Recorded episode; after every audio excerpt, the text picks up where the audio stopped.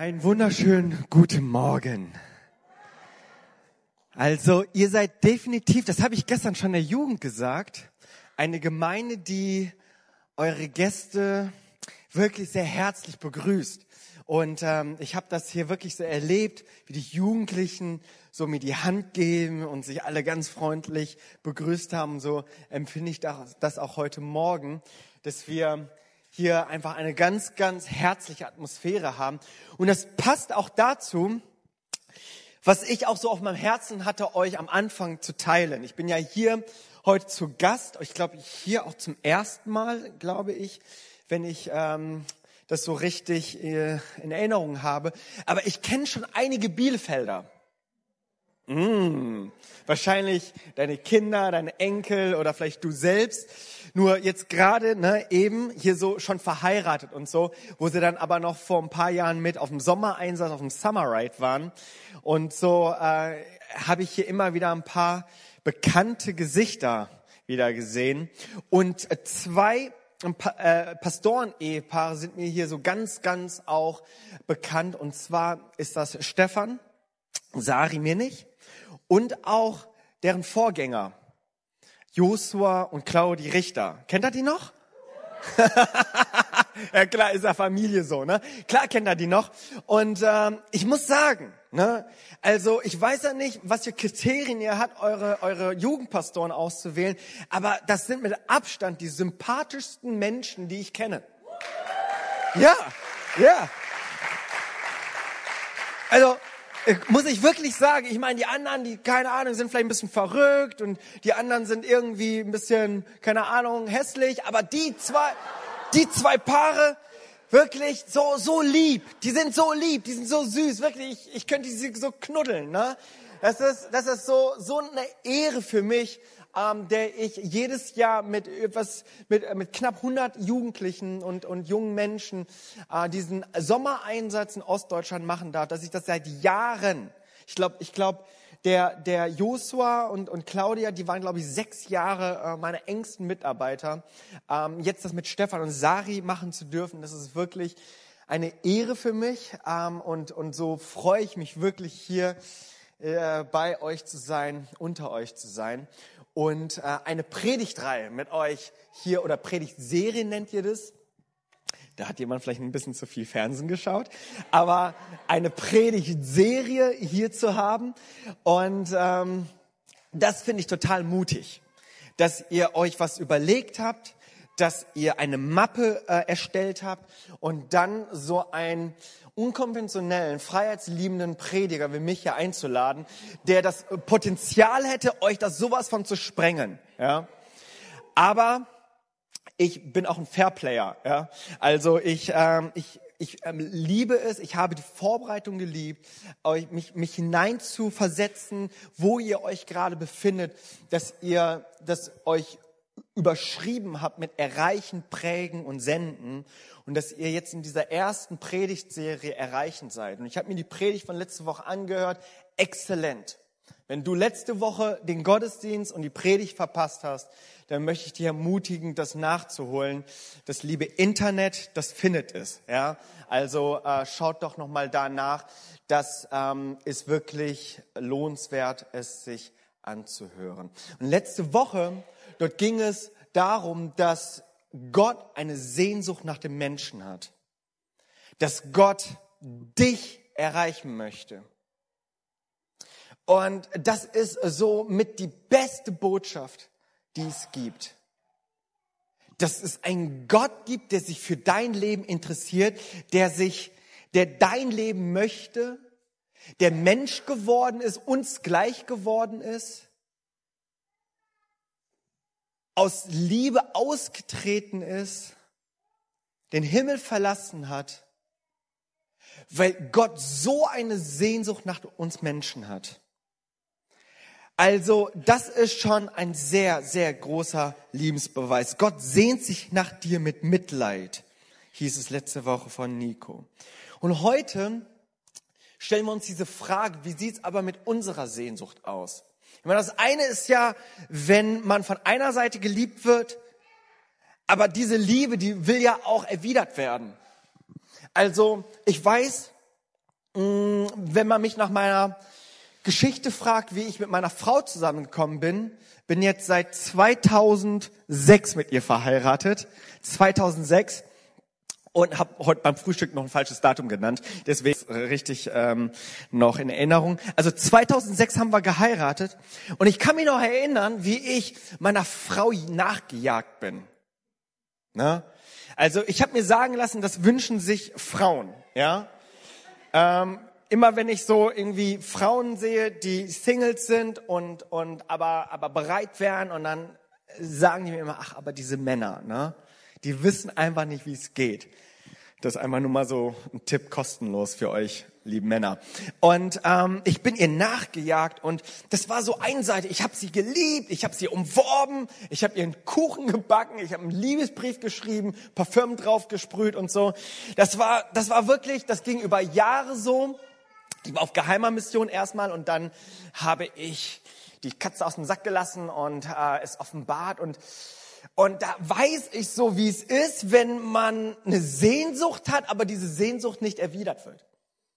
Das war so, man wollte, aber es ist irgendwie blöd, man kann den anderen ja auch nicht zwingen, weil das ist ja ähm, eben auch Liebe, dass wir das im Einverständnis machen und äh, bis sie es begriffen hat, meine Güte. Also da brauchte es wirklich viel, viel Gebet und viel Parfüm äh, was weiß ich noch alles. Aber Gott ist gut. Gott ist gut. Und so ist aber auch diese Frage auch sehr berechtigt. Wie sieht das mit unserer Sehnsucht aus? Wenn Gott ein Gott ist, der sich so entäußert hat, alles dafür gegeben hat, sein Leben dafür gegeben hat, wie sieht das mit unserer Sehnsucht aus? Und ich muss, ich muss ehrlich gestehen, ich habe mich ein bisschen schwer getan mit dem Thema, nicht, weil das Thema so kompliziert und schwierig ist, sondern ich dachte mir, das Thema, das liegt so auf der Hand. Unsere Sehnsucht. Man muss kein Theologe sein, man muss keine empirische Wissenschaft irgendwie studiert haben und, und, und erledigt haben, um zu wissen, dass diese Sehnsucht, die der Mensch hat, in falsche Bahn geraten ist, oder? Und ich habe gesagt, okay, Jimmy, äh, ich kann ja jetzt nicht so tun und vorne das Mikrofon haben und uns das sagen und so tun, als wäre das die neueste Offenbarung. Aber ich möchte uns doch ein bisschen mit hineinnehmen, wie denn hier wir unsere Sehnsüchte nachjagen. Jeder tut es. Jeder tut es. Jeder tut es anders. Und wir haben, wir haben natürlich in unserer Gesellschaft Sehnsüchte, so wie zum Beispiel nach Geld. Geld ähm, Reichtum, Besitztum. Mehr zu haben als der Nachbar, mehr zu haben als alle anderen. Ähm, Geld ist so, so, so eins äh, unserer Sehnsüchte, ähm, denen wir nachjagen. Erfolg, Macht, Anerkennung. Heutzutage auch, äh, wir sind ja auch Menschen des Internets geworden mit Social Media, äh, mit ganz viel auch über, diesem, über dieses Medium, wo ganz viel läuft, äh, gesehen zu werden und anerkannt zu werden. Ähm, Religiosität finde ich auch, ist auch eine Sehnsucht, die auch fast Mode geworden ist. Dass wir Religiosität unserem Herzen haben, wo wir nach, keine Ahnung, wir, wir konvertieren zu allem Möglichen dass auch esoterische Sachen ganz hoch im Kurs und äh, ganz groß geschrieben ist. Und so glaube ich, äh, ist das auch eine Sehnsucht des Menschen. Wir finden auch eine Sehnsucht in, im Bereich Sexualität, sich äh, selber auch irgendwie auszuleben und alles auszuprobieren auch sich selber zu, selber in Frage zu stellen, was für eine Sexualität habe ich eigentlich, sexuelle Beziehungen, alles Richtung äh, Sex und Sexualität. Da sind so viele Sehnsüchte, die in falsche Bahnen geraten sind. Und sie werden nicht gestillt, diese Sehnsüchte, ganz offensichtlich, so dass es krankhaft wird.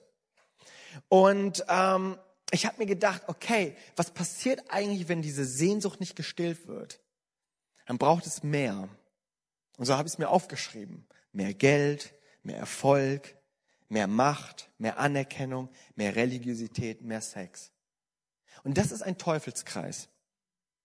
Wenn ich das so uns betrachte, unsere Sehnsucht, die wir haben, die ja an sich nicht zu verteufeln sind. Ich meine, Geld ist ja jetzt wirklich nicht teuflisch.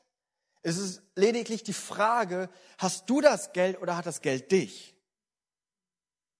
Und wenn hier eine Sehnsucht ist, die nicht gestillt wird, dann wollen wir immer mehr, immer mehr von, von dieser ungestillten Sehnsucht, dass es krankhaft wird, ungesund wird, verletzend wird. Dass wir darüber Werte ausmachen, dass wir denken, dass wir mit anderen Menschen damit unterdrücken könnten. Es wird extrem ungesund. Mehr Erfolg, mehr Macht. Es sind alles Dinge, wo, wo ich glaube, dass, dass Gott es uns gegeben hat, uns geschenkt hat, aber es, es auch einen Teufel gibt, der diese schönen Sachen pervertiert hat. Und ich glaube, hier braucht es echt einen Scharfsinn oder zumindest eine Predigtserie, wo, worüber wir darüber reden, dass wir nochmal einen klaren Gedanken darüber bekommen. Vielleicht bist du heute hier zu Gast und du hörst das zum ersten Mal, aber ich glaube, ich spreche heute zu vielen, die das schon, schon länger unterwegs mit dem Herrn sind. Aber ich glaube fest daran, dass gerade auch wir dazu aufgerufen sind, unsere Sehnsüchte nochmal neu zu prüfen, auf den Prüfstein zu stellen und Gott zu fragen, ist mein Blick noch klar? Sind meine Sehnsüchte, die ich habe, sind die noch an der richtigen Stelle? Sind die noch richtig angedockt? Und dieser eine Vers in Johannes 10, Vers 10, und ich werde gleich auf Lukas 15, auf unsere Predigtserie, ähm, Bibeltext, werde ich gleich nochmal darauf äh, zurückkommen. Aber es gibt diesen einen Vers, der vielleicht unsere Gesellschaft, auch gerade unsere Sehnsüchte, wie wir auch gefangen genommen werden, wie wir es vielleicht auch falsch ausleben, in Johannes 10, Vers 10 auch so nochmal zusammenfasst. Der Dieb kommt nur, um zu stehlen, zu töten und zu verderben. Ich bin gekommen, damit sie das Leben haben und es im Überfluss haben. Und das Wissen darüber, das ist ja so eine Sache. Und ich würde auch sagen, wir als Kirche, wir als Theologen sind auch nicht irgendwie nur an erster Stelle da gewesen, als Moralprediger haben irgendwie diese Lüge entlarvt. Die Welt weiß das doch schon. Und umso Interessanter ist es, dass wir trotzdem aber in diesem Teufelskreis gefangen sind und aus diesem Kreis nicht mehr rauskommen. Und je mehr wir unsere Sehnsucht an solchen Dingen stillen möchten, desto größer wird die Gier und somit auch die Enttäuschung. Und ich glaube, dass wir aber an einen Punkt kommen dürfen, wo wir wieder uns ganz neu und immer wieder fragen dürfen, Gott, was ist eigentlich meine Sehnsucht, mein Schrei? Was ist wirklich mein Schrei? Und ich habe uns äh, Lukas 15, unser Text, und im Gleichnis des verlorenen Sohnes. Ganz ehrlich, ich bin, ich bin wirklich traurig, dass diese Stelle, die ist ja sehr bekannt. Das ist schon mal schön. Aber sie ist dafür bekannt, dass diese Geschichte der verlorene Sohn heißt. Ich finde, diese Geschichte sollte eigentlich dafür bekannt sein, dass es die unglaubliche Liebe des Vaters ist. Aber heute geht's aber auch eben um diesen verlorenen Sohn, der sich sein Erbe auszahlt, hatten wir letzte Woche, ich werde das jetzt nicht alles wiederholen, der ähm, aber sein ganzes Geld verprasst, irgendwann zur Erkenntnis kommt, zurück zum himmlischen Vater zu kommen. In Lukas 15, wenn du die Geschichte nicht kennst, bitte nochmal nachlesen. Und da lesen wir in 15, Verse 12 und 13. Dieser verlorene Sohn, der auch eine Sehnsucht nachjagt. Und schaut mal, was denn hier seine Sehnsucht ist. Der jüngere Sohn sagte zu ihm, Vater, gib mir den Anteil am Erbe, der mir zusteht. Da teilte der Vater das Vermögen unter die beiden auf. Wenige Tage später hatte der jüngere Sohn seines, seinen ganzen Anteil verkauft und zog mit dem Erlös in ein fernes Land. Dort lebte er in Saus und Braus und brachte sein Vermögen durch. Und ich glaube, dass diese Geschichte vom verlorenen Sohn eben über die Kirchenlandschaft hinaus bekannt ist, weil es so sinnbildlich für den Menschen ist. Es ist so sinnbildlich. Man, man kann es so gut nachvollziehen. Und ich glaube, wir sind hier eingeladen, unsere tiefe schmachtende Sehnsucht bei Gott zu stillen. Und ich habe mir das aufgeschrieben und ich dachte, Jimmy, das hört sich so altbacken, so standardmäßig an, das, das kannst du nicht bringen. Er ja, sagt, und in der Kirche, ich meine, die Menschen draußen müssen das hören, aber das, das willst du wirklich in dieser Kirche predigen? Ja, ich glaube ja. Weißt du, weil ich glaube, dass Gott den Menschen diese tiefe Sehnsucht verankert hat. Und ich habe einen ganz interessanten Vers im Prediger 3, Vers 11 gefunden. Da heißt es, er hat alles vortrefflich gemacht zu seiner Zeit, auch die Ewigkeit hat er ihnen ins Herz gelegt. Ich habe hier nochmal eine andere Übersetzung genommen. Da heißt es, in das Herz des Menschen hat er den Wunsch gelegt, nach dem zu fragen, was ewig ist. Ich glaube, das trifft sich genau hier an diesem Punkt. Diese Sehnsucht, die der Mensch hat, die ist gut, die ist göttlich, die lässt uns lebendig sein, lässt uns Dinge tun, die verrückt sind. Ja, frag mich mal, was ich alles getan habe, um meine Frau zu gewinnen. Diese Sehnsüchte, die wir haben, die, die, die sind verankert von Gott in unsere Herzen, dass der Mensch danach fragt, was ewig ist. Und logischerweise spürt der Mensch das, dass da so viel mehr im Leben ist. Jeder Mensch nach, nach der Erfüllung, nach dem Ultimativen.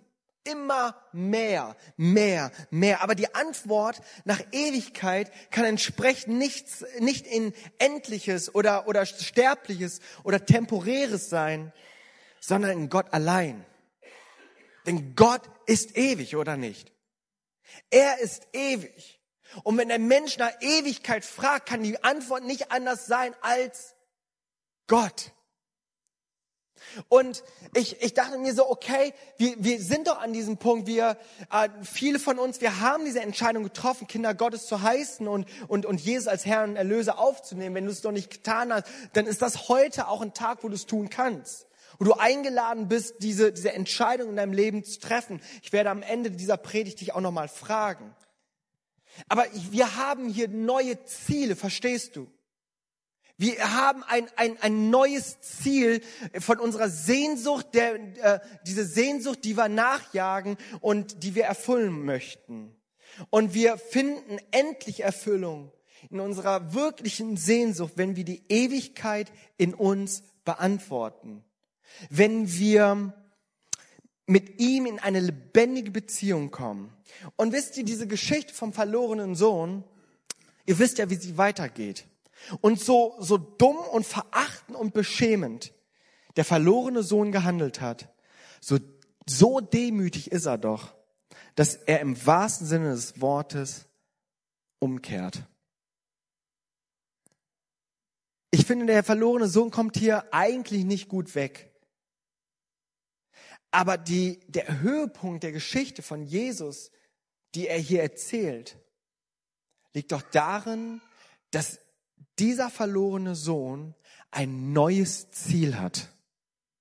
Und dass er alles danach ausrichtet, dass er dieses Ziel erreicht. Er geht einen neuen Weg. Da ging er hin, da ging er in sich und sprach, Vers 17, wie viele Tagelöhner hat mein Vater, die Brot in Fülle haben und ich verderbe hier im Hunger. Ich will mich aufmachen und zu meinem Vater gehen und zu ihm sagen, Vater, ich habe gesündigt gegen den Himmel und vor dir. Ich bin hinfort nicht mehr wert, dass ich dein Sohn heiße. Mache mich einem deiner Tagelöhner gleich. Sehnsucht, glaube ich, sollen wir nicht unterdrücken. Ich glaube, es geht heute auch mir darum, dass wir Sehnsucht zulassen, aber eben es mit Ewigkeit beantworten. Sehnsucht zulassen, aber es mit Ewigkeit beantworten. Nein, es geht nicht darum, Sehnsüchte zu unterdrücken, sondern unsere Sehnsucht auszudrücken, richtig auszudrücken, sie vor Gott zu bringen und es mit Ewigkeit zu beantworten. Und ich glaube, wir dürfen alle so heute, hier und jetzt vor Gott kommen. Zum ersten Mal, zum hundertsten Mal. Wir dürfen vor Gott kommen. Unsere Sehnsucht ausdrücken. Sagen, in mir schlummert etwas, in mir habe ich einen Schrei, in mir habe ich, habe ich ein, eine Sehnsucht, die gestillt werden möchte, aber eben beantwortet werden möchte mit Ewigkeit. Du bist für Gott in Reichweite. Ich weiß nicht, wie viele Schritte du dich von Gott entfernt hast. Aber es braucht eben nur einen Schritt, um sich Gott zu nahen. Nur einen Schritt, um zu sagen, hier bin ich. Meine Sehnsucht in richtige Bahn zu bringen, zu sagen, ich, ich gebe mich Gott hin. Ich möchte meine Sehnsucht, meine Wünsche, meine Ziele danach ausrichten, dass ich Ewigkeit beantworte. Weg von dem Belanglosen und von diesem Temporären und dem Endlichen hin zu dem unendlichen Gott, ewigen Gott. Vor etwas über einem Jahr sind meine Frau und ich umgezogen. Ich habe äh, etwa zwölf Jahre in Bonn in der Altstadt gelebt. Total Hammer. Ja, wir hatten so ein Erker und ach, total der Hammer. Und äh, ich habe einfach unsere Altstadt geliebt. Da hast du einfach alles gefunden. Ja, da war, das war so alternativ und also das war, das war so so flairmäßig. Das war einfach toll. Ich weiß nicht, ob ihr über die Kirschblüten mal in Bonn gehört habt. Habt ihr das mal? Nee, Kirschblüten in Bonn. Gut, ähm, gibt es so zwei Wochen, da ist Bonn so in den Nachrichten wegen den Kirschblüten. Ja, die sind wohl Gott gehören unter den Top 10 Bäumen weltweit. Und äh, wir haben direkt dort gewohnt. Und dann haben wir immer die ganzen lästigen Asiaten da gehabt, die dann nur Fotos geschossen haben. Ich weiß nicht, warum ihr lacht, aber gut. Und ähm, die, inzwischen äh, sperren die da auch die Straßen, weil einfach so viel Tourismus, so viel Fernsehen kommt. Äh, die machen dort Hochzeitsbilder und, und, und. Und dort habe ich gelebt, in dieser, in dieser Nordstadt. Das war im Norden von Bonn, die Altstadt. Und ähm, wir, ich habe da so, so viele gute Erinnerungen. Und ich war dort mit Bus und Bahn unterwegs, ich war da mit Auto unterwegs, ich war da mit meinem, mit, mit so, so einem City-Roller unterwegs, mit so einem, so einem Tretscooter, mit einem Skateboard, alles war ich mit irgendwie dort unterwegs, was irgendwie Rollen hatte.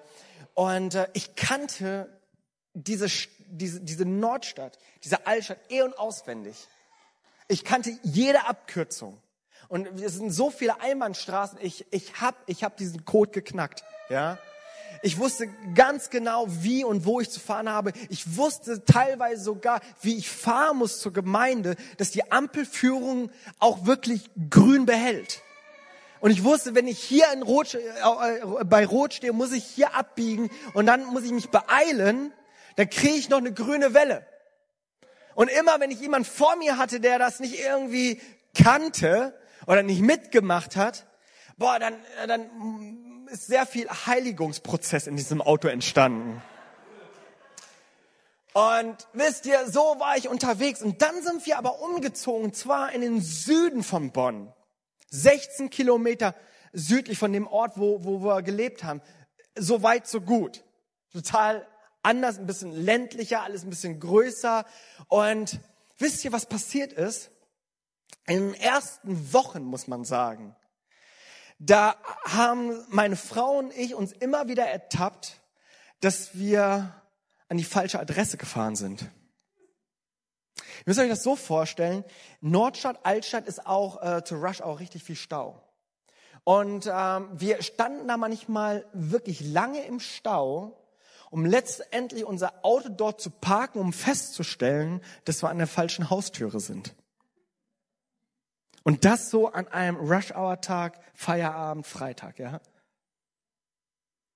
Und so sehr wir uns darüber aufgeregt haben, können wir heute so sehr darüber schmunzeln. Aber wisst ihr, was mir aufgefallen ist? Das Ziel, das war klar. Das Ziel, das wir vor Augen hatten, unser neues Zuhause, wenn du so willst, deine Sehnsucht, unsere neue Sehnsucht, war klar. Ohne Frage gehörten wir dorthin.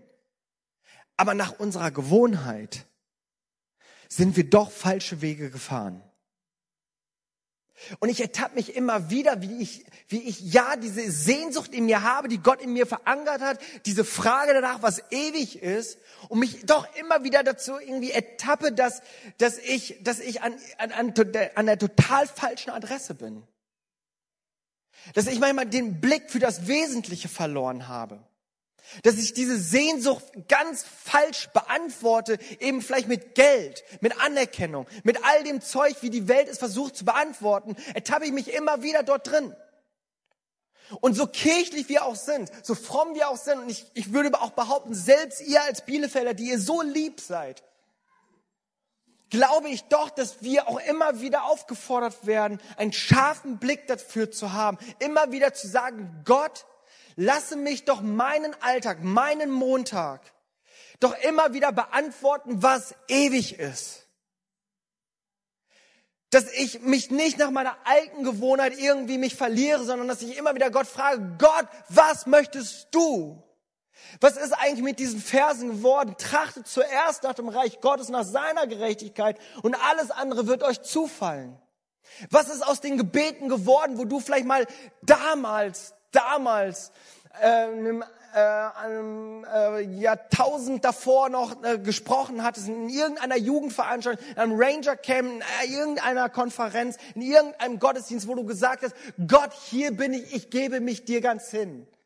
Wo du diese Hingabe ge ge gebetet hast, Gott, ich tue, was immer du mir auch sagst. Was ist damit geworden? Und ich ertappe mich auch immer wieder, und so alt bin ich ja nun wirklich auch nicht, 37. Sehe ich jünger aus? Okay, dann predige ich weiter. Dann predige ich weiter. Ich dachte, okay. Weil inzwischen bin ich mir nicht mehr so sicher. Früher haben sie immer alle gesagt, ja, du siehst jünger aus. Wenn ich heutzutage frage, gucken mich so an, was, will der von uns? Weißt du, so, selbst, selbst ich so immer wieder an diesem Punkt, wo ich, wo ich mich frage, Jimmy, das kann auch nicht sein. Das ist doch nicht dein Alltag.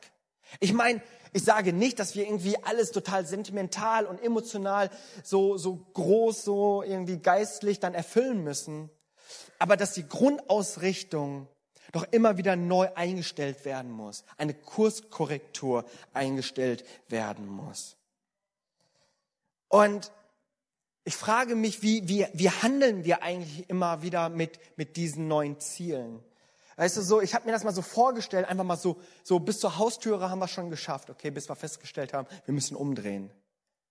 Aber es einfach mal weiter gedanklich zu führen, weißt du, wie wir es geistlich manchmal machen?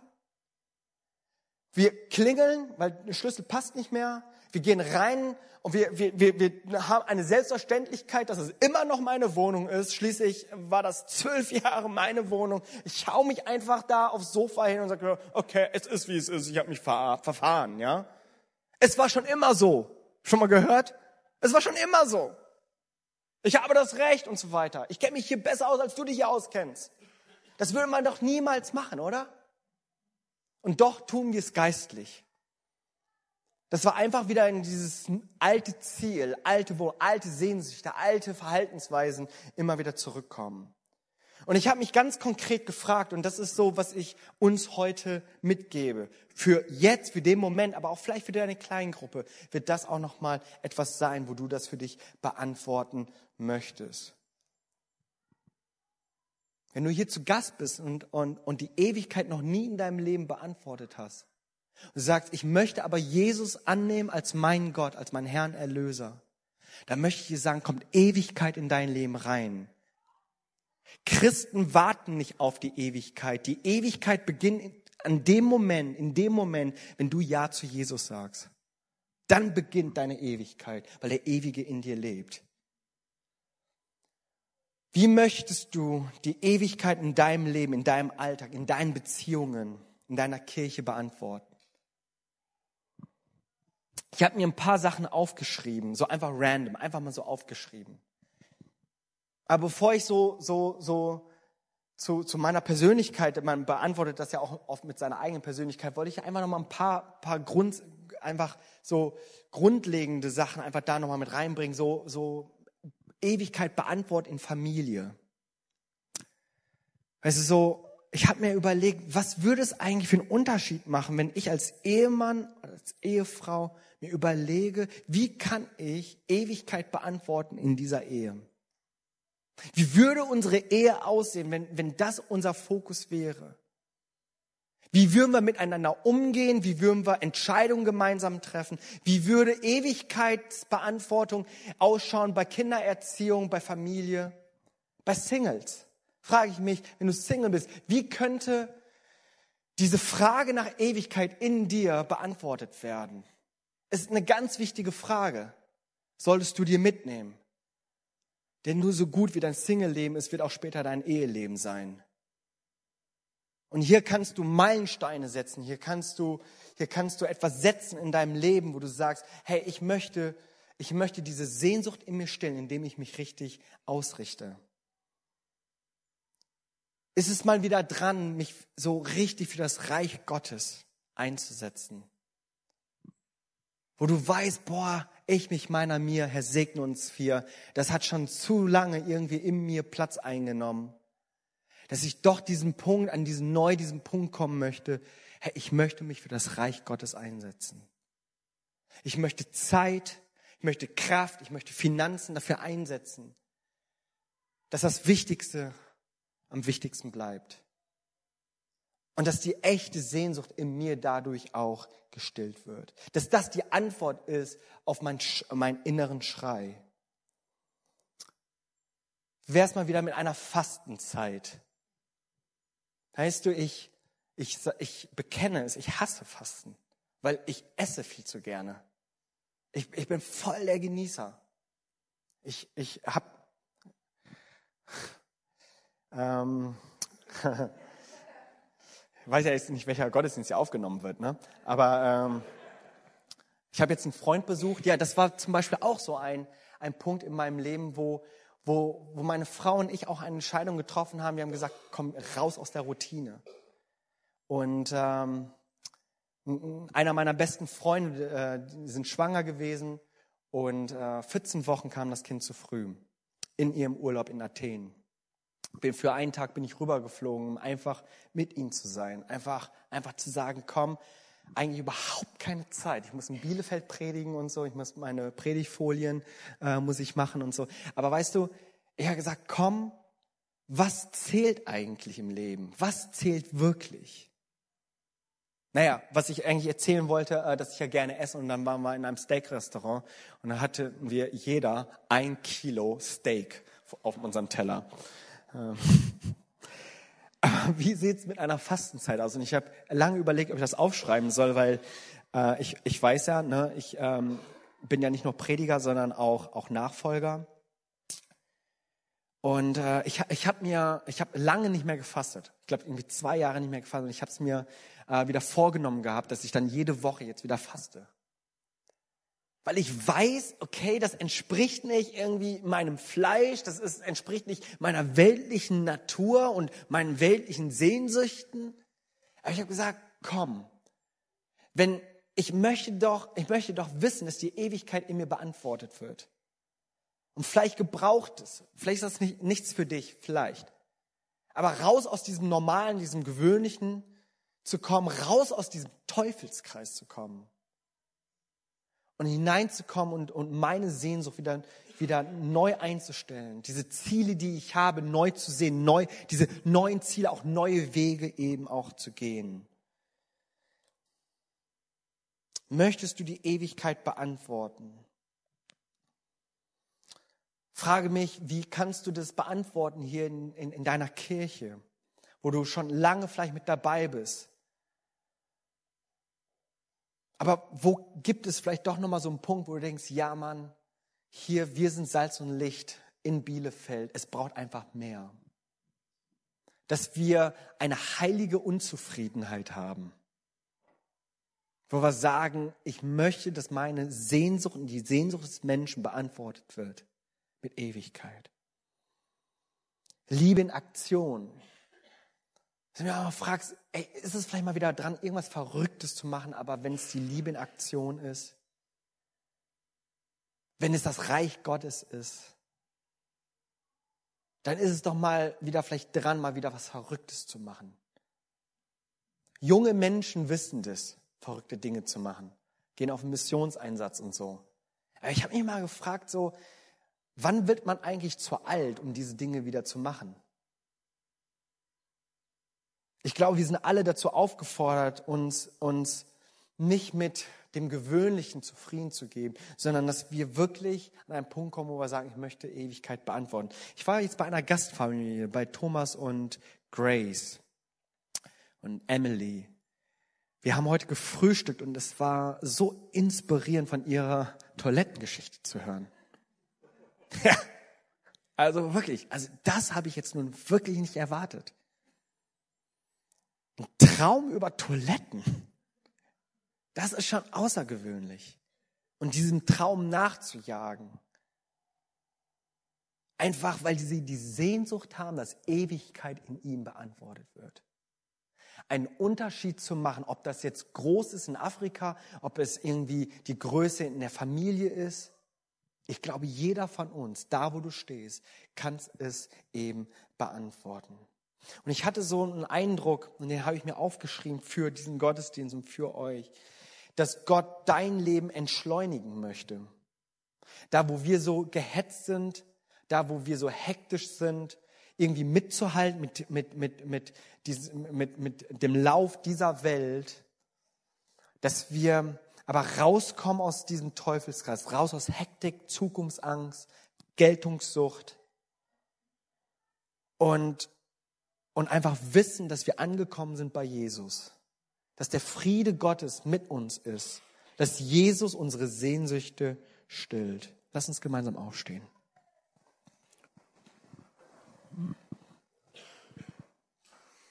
Danke, Jesus. Halleluja. Vielleicht können wir noch mal ganz kurz beten. Ich weiß nicht, haben wir noch irgendwie heilige Musik? Hast du sowas? Okay. Lass uns doch noch mal beten. Ich möchte, ich möchte auch gerne fragen, wenn du heute hier in dem Gottesdienst bist und du bist hier zu Gast, du bist vielleicht zufällig hier, vielleicht bist du hier einfach nur als Zuschauer und Beobachter, vielleicht bist du hier, weil du von deinen Eltern gedrängt wurdest. Ich weiß nicht, was im Hintergrund du heute hier bist, aber wenn du heute hier zu Gast bist und sagst, du wolltest eigentlich nur einfach etwas Religiöses, etwas Frommes, aber du spürst, dass das nicht reicht und du Ewigkeit für dein Leben beantworten möchtest. Dass du sagst, ich will wissen, zu wem ich gehöre. Ich will wissen, dass ich nicht für meine Schuld bezahlen möchte und kann. Dass eins, wenn du tot bist, vor Gott stehst, dass dir nichts helfen wird, aus dieser Verurteilung rauszukommen, als nur, dass, dass es eine höhere Instanz für dein Leben gibt. Gott selbst, der Mensch geworden ist, dich so sehr geliebt hat, dass er alle deine Schuld auf sich genommen hat, es mit ans Kreuz genommen, für dich gestorben ist, deinen Tod gestorben ist. Aber nicht tot geblieben ist, sondern am dritten Tage auferstanden. Weil Jesus den Tod überwunden hat dir neues Leben gibt, ewiges Leben gibt. Und während wir in dieser Gebetshaltung sind, möchte ich dich fragen, wenn du heute hier bist und diese Entscheidung in deinem Leben treffen möchtest und weißt, dass das deine Entscheidung ist, dass wenn du stirbst und nicht weißt, wo du deine Ewigkeit verbringen wirst, aber sagst, ich möchte diesen Gottesdienst dafür nutzen, um Gott eine Antwort zu geben. Während unsere Augen geschlossen sind, möchte ich dich das fragen, wenn das dein Herzenswunsch gerade ist sagst, ja, Pastor Jimmy, bitte bete mit mir. Ich werde nichts Komisches machen. Ich werde dich lediglich fragen, ob du deine Hand hebst. Und wir werden gleich gemeinsam ein gemeinsames Gebet sprechen. Das heißt nämlich, wer mit seinem Herzen glaubt, mit seinem Mund bekennt, dass Jesus von den Toten auferstanden ist, wird ein Kind Gottes sein. Ich möchte dich fragen, wenn du hier bist und diese Entscheidung gerade triffst und denkst, weißt, dass, dass du damit gemeint bist, dann darfst du mir ein ganz kurzes Handzeichen geben und sagen, ja, Jesus, ich vertraue mich dir an. Gibt es jemanden heute, der diese Entscheidung noch nicht getroffen hat und diese treffen möchte? Danke. Gibt es noch jemanden? Wir sind alle, wir sind hier unter uns, muss das, ich weiß immer ein bisschen Gruppendruck und so, aber das ist alles egal. Das ist gerade alles gar nicht so wichtig. Danke, Jesus. Danke, Jesus. Halleluja. Danke, Jesus. Ich werde jetzt nochmal ein Gebet sprechen und ich bitte die ganze Gemeinde solidarisch nachzusprechen mit all jenen, die diese Entscheidung getroffen haben, sichtbar oder gerade vielleicht sich nicht getraut haben, an ihrem Herzen. Vater im Himmel, vielleicht, vielleicht beten wir das, als würden wir es wirklich glauben. Vater im Himmel, ich danke dir, dass du mich liebst, dass du mich schon ewig geliebt hast. Ich danke dir für die Sehnsucht nach mir. Ich sage Ja zu dir. Ja zu dem Geschenk der Gnade. Sei du der Herr meines Lebens. Ich möchte dir folgen. Mein Leben lang. Amen. Amen. Halleluja. Danke, Jesus. Danke, Jesus. Und vielleicht können wir jetzt noch mal in ein, in ein Anbetungslied noch mal einsteigen. Und ich möchte dich ganz konkret fragen, wo möchtest du in deinem Leben, in deinem Alltag, in deinen Beziehungen die Ewigkeit in deinem Herzen neu beantworten? Wo gibt es einen Bereich in deinem Leben? Was ist diese eine Sache, wo du ganz genau weißt, dass du so eingenommen bist von, von, von, von dieser Welt, von diesem Lauf dieser Welt, von dieser Gesellschaft und, und so viel Kulturen und, und die menschlichen Erwartungen, Druck. Wo gibt es so Bereiche am Leben, wo du resigniert hast, aufgegeben hast? Wo du einfach vor der falschen Haustür stehst und trotzdem einfach durchgehst.